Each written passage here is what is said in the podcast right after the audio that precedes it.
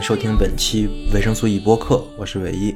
今天我们开一个新的系列啊，叫日常闲谈，这是这个系列的第一期。为什么要开这个系列啊？因为主要我也逐渐发现了，呃，我之前都讲的是知识类型的东西嘛，包括很多很多各种各样的方面的知识，但是事实上呢，我的很多的价值观和世界观。甚至是底层思维的方式啊，其实都不是靠知识构建的，更多的而是靠日常的经历。也就是说，并不是说在书本里学到的，而是真的在生活、真正在感受之中去获得的。这可能不是一种知识啊，更像是一种情绪。所以。我为了把我这种情绪跟这种情绪的思考记录下来，我就新做了一个主题，叫做“日常杂谈”。这个主题呢，主要就是为了分享呢我一些个人经历和一些对艺术作品啊、影视作品的一些感受，呃，来分享一些这些感受给我带来的那种情绪，以及我对这些情绪的反思。这个系列会不定期更新，因为这种感受其实是可遇不可求的。好，我今天呢就想录一下我刚刚看完的，明天我准备去二刷的电影《流浪地球》。呃，这里多说一句啊，本期内容完全不涉及剧透，只是针对这个电影的构建逻辑的一些个人的看法跟分享。所以说你看完了觉得完全可能不是这么一回事儿也没关系啊，反正这个电影我是推荐你去看，而且。这个播客不影响你去看这个电影就是了。那我们开始说，我为什么要说《流浪地球》这个电影啊？因为它在昨天给我带来了特别大的震撼，震撼到什么程度呢？震撼到了我看电影看完电影的当天晚上，我没睡着觉，因为我从来不是一个失眠的人，我做多大的人生抉择的时候，我都没有失眠过。包括什么中考啊、高考啊、上大学啊，什么任何的情况，我都没有因为我个人的抉择而失眠过啊。但是这个电影做到了，它真的让我失眠了。这个失眠是因为我看完这个电影之后，很长时间就沉浸在了这个电影给我们带入的那种情绪里，我现在也没走出来。而这种体验呢是很少见的，只有我在看。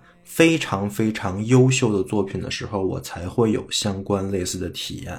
上次有这种体验的时候，我已经想不起来了呀。呃，这也不是我看的东西少啊。事实上，我也不是自夸，我看过的各种各样的艺术作品嘛，还是挺多的。但是这么这么这么说吧，我个人意见啊，虽然现在是一月份，但是本年度年度最佳电影我应该是定了，就应该是《流浪地球》。而且在我所有看过的科幻片里，《流浪地球》应该是略强于《星际穿越》，排名第一。包括《火星救援》呀，《头号玩家》、《阿凡达》这些，如果都如果都算上的话，那应该都是往后稍稍的。而且我也真不是有什么利益相关。其实我失眠的时候，我也在寻思，为啥这个电影能给我那么强的利益一种情绪，能让我思考那么久呢？我失眠了一晚上，差不多想明白了。所以我接下来分享的不是说这个电影有多好啊，也不是它的特效啊，更不是什么所谓中国第一科幻电影啊，以前从来没有过呀，国人拍摄科幻之光什么的。讲道理，这些我都不太在乎啊。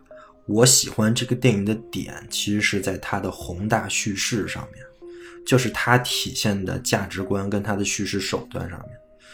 《流浪地球》是一个在。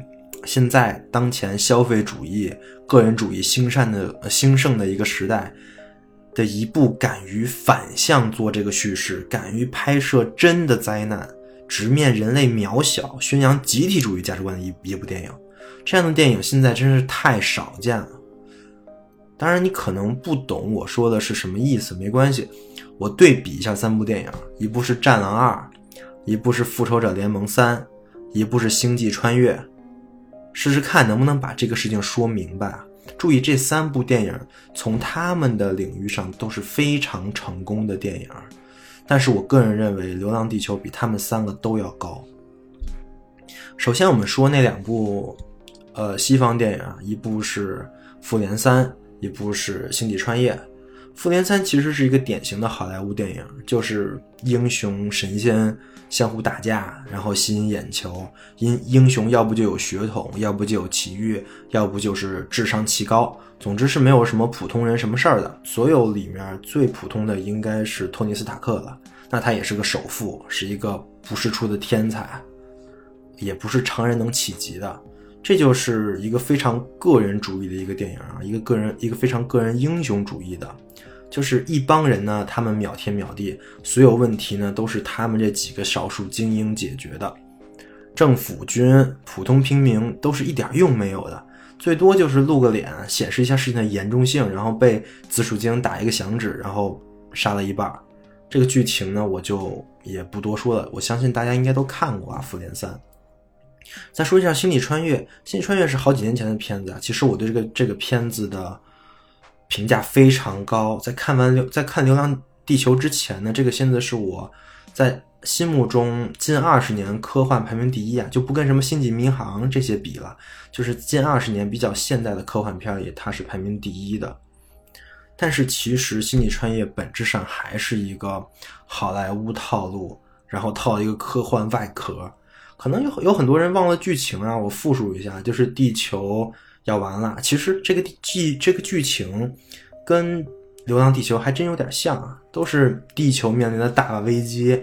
在《星际穿越》里面，就是有一种病嘛，然后把地球所有的农作物全都全都要弄死了，然后地地球人可能会没有养，然后就有一个小队去外太空寻找适宜居住的星球。然后也不知道为什么，就是全地球人的所有的身家性命就指望着这一个小队了。一小队几个人来着？我忘了。反正最后该死的全死了。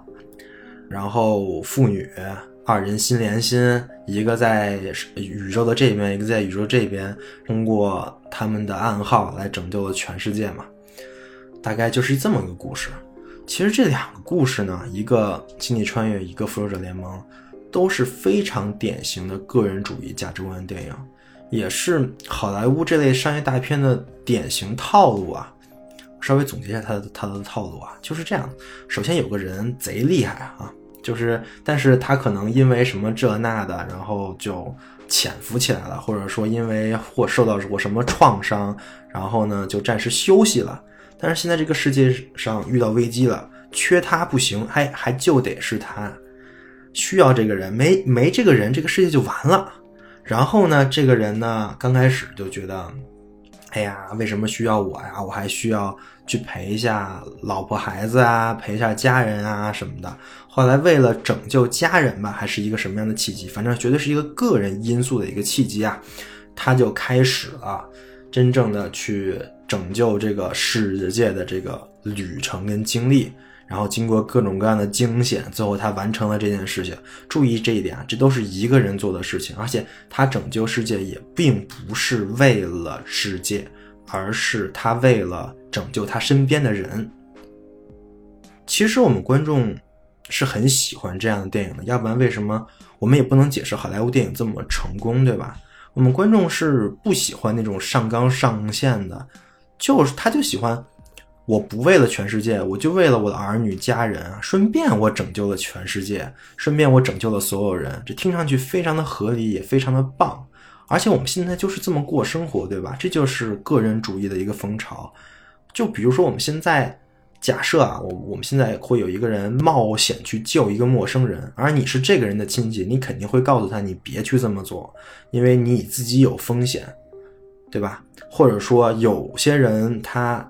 遗他死了之后，他的遗嘱是把钱捐给希望小学，捐给别人，而不是留给自自己家的亲人啊、亲戚啊、家属啊。这样这样的人在中国其实也很难理解，对吧？而且其实就很少有人这么做。当前的中国的个人主义是如此的彻底，而且这个逻辑价值观是如此的自洽，这个我就不多说了。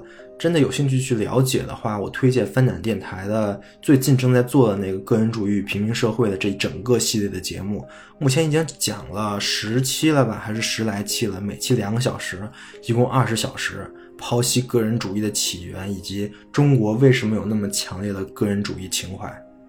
这个节目非常好啊，但是我在这里也就不去赘述了。但是我们现在都是这么过这样的生活的，没有问题。但其实我们是一个社会主义国家，我们从小其实都奉行的是集体主义的教育。什么是集体主义？这里稍微普及一下，可能大家还都忘了，就是从卢梭到马克思，再到中国特色马克思主义一直传承下来的一种教养价值观。马马克思里面是这么说的。既然正确理解利益是整个道德的基础，那就必须使个别人的私人利益符合于全人类的利益。只有在集体中才能有个人自由。这是马克思恩格斯全集里面摘抄的。到了列到了列宁那边就变成了一句很简单的“人人为我，我为人人”。然后再到了毛主席这边就是“为人民服务”这种口号。非常的高尚啊，看上去。但是在怎么当今这个社会，我们再怎么教育这种集体主义的价值观，再怎么宣扬那些真的做到了集体主义的一些劳动劳动模范，包括雷锋精神啊什么的，其实收效真的已经甚微了，很少有人真的是这么想了。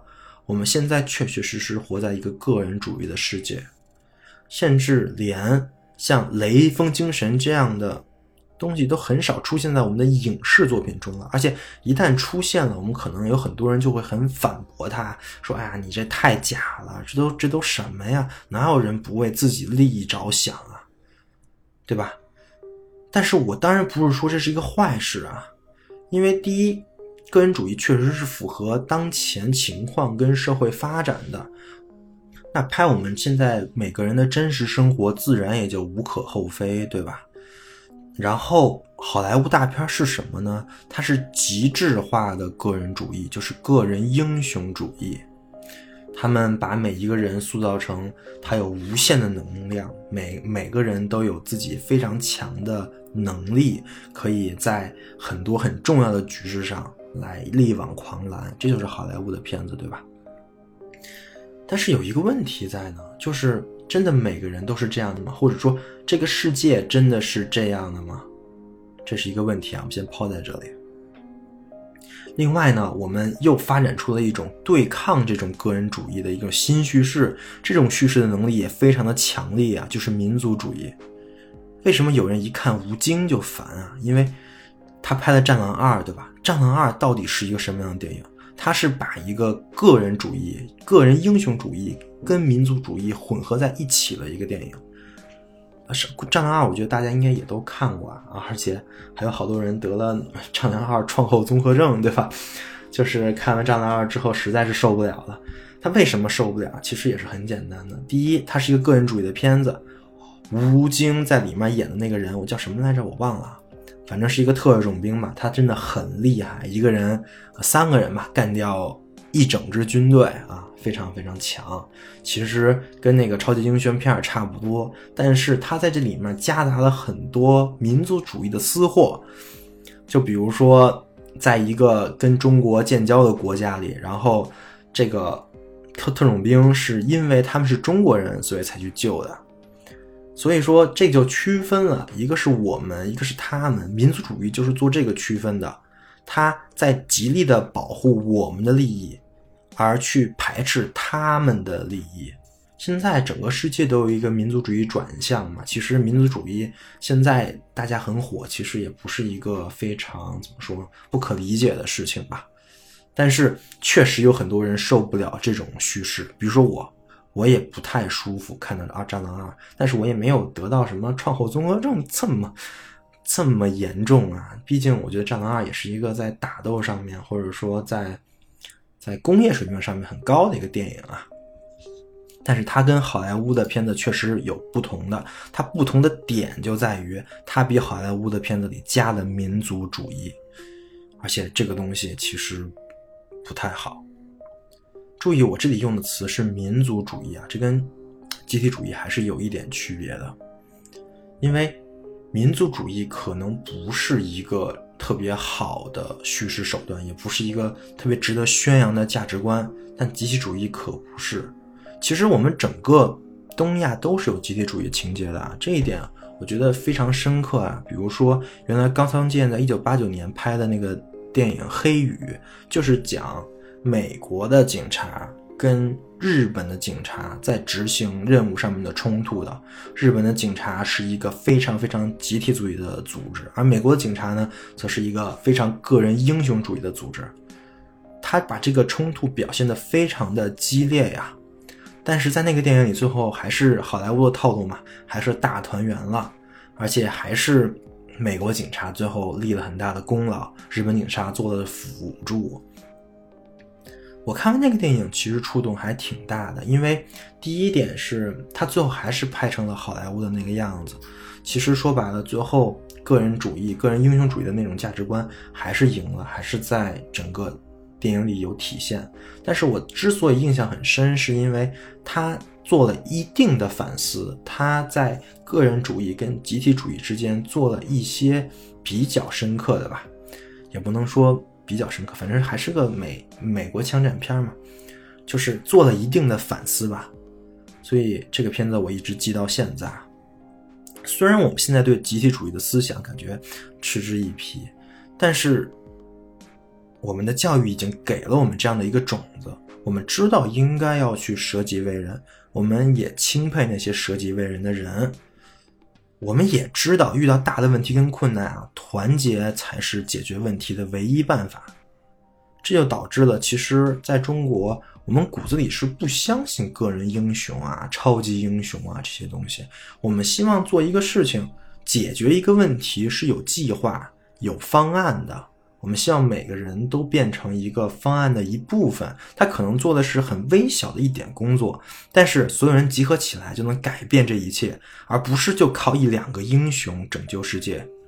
这就是为什么我在看超级英雄电影的时候有点别扭啊。我们也爱看拯救世界，但是为了家人拯救世界，感觉有点奇怪，对吧？而且不是。是真的很奇怪啊！为什么那个人就是天选之子呢？为什么那个人就比其他人都重要呢？比其他人都厉害呢？拯救世界为什么就非他不行呢？而不是所有人都在努力一起合作的吗？这就是我刚才问的那个问题啊，是不是很奇怪？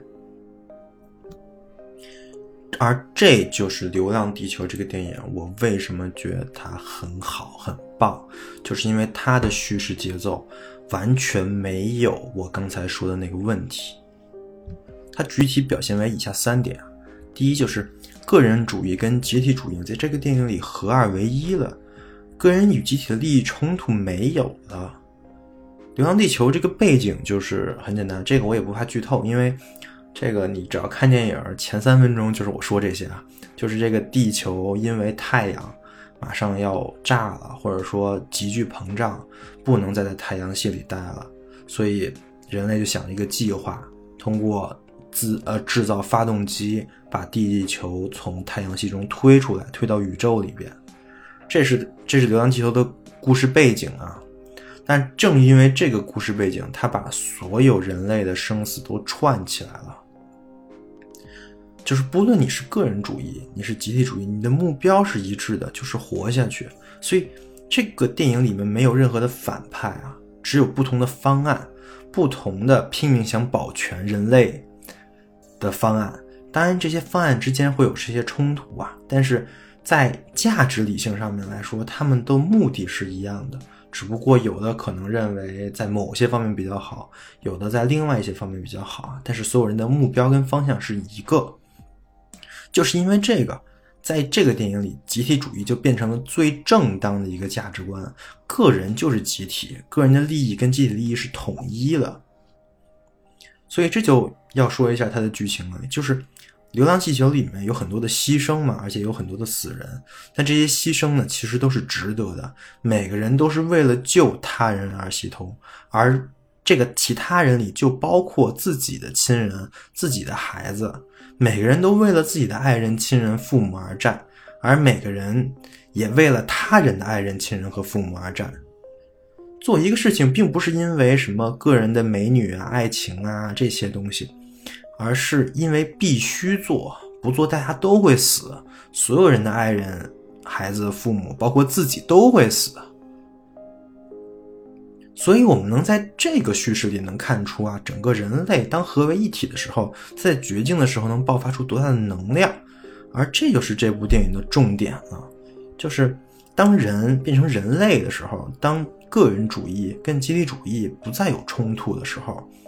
我们好像没那么容易输啊，这就是我说的第二点啊，就是这个电影它强调了整体的力量，也显示出了个体力量的渺小。这这有什么好处呢？这使得叙事更加真实了。因为我们做成一件事情，并不只是能指望一个被选中的孩子，一个传说中的英雄。来指望他拯救所有人，不是这样的。我们是靠所有人一起，你不行我上，总会有人最终完成的。里面有一个非常非常好的一个点，就是一个救援行动啊，是所有人都在救援。而主角他们一行呢，只不过是所有人里面的一个小分队而已。我们只是描述了这一个小分队他们的情况，而事实上是所有的小分队，所有正在参与救援行动的小分队都会遇到类似的情况。这个在知乎上有一个非常好的词啊，叫做“饱和式救援”，就是大家都去救，谁先救到就算完，你不行我上。这才是真正人类面临危机的时候应该有，或者说只可能有的解决方案啊！怎么可能就只靠区区几个人一个小分队，所有的人类命运就集合在他们的手上了？你把你的命交给别人手上，你自己去不努力，这怎么可能呢？以上这两点啊，就决定了这个电影的价值观是非常的正的，而且是很中国、很亚洲的那种正，是所有人都可以接受的那种正。在这种紧急状态，就应该是这样的。如果说那些复联啊，甚至星际穿越这些个人主义的电影有什么东西可以与之对抗的话，那我们我认为就应该是《流浪地球》这种集体主义的宏大叙事。而这种价值观才应该是我们去宣扬、我们去对外输出的一种真的价值观，而不是像《战狼》那样的一个走民族主义路线，再加上好莱坞个人主义叙事的那种东西。这就是《流浪地球》跟《战狼》的最大区别：一个宣扬的是集体主义，一个宣扬的是民族主义。这两个区别太大了。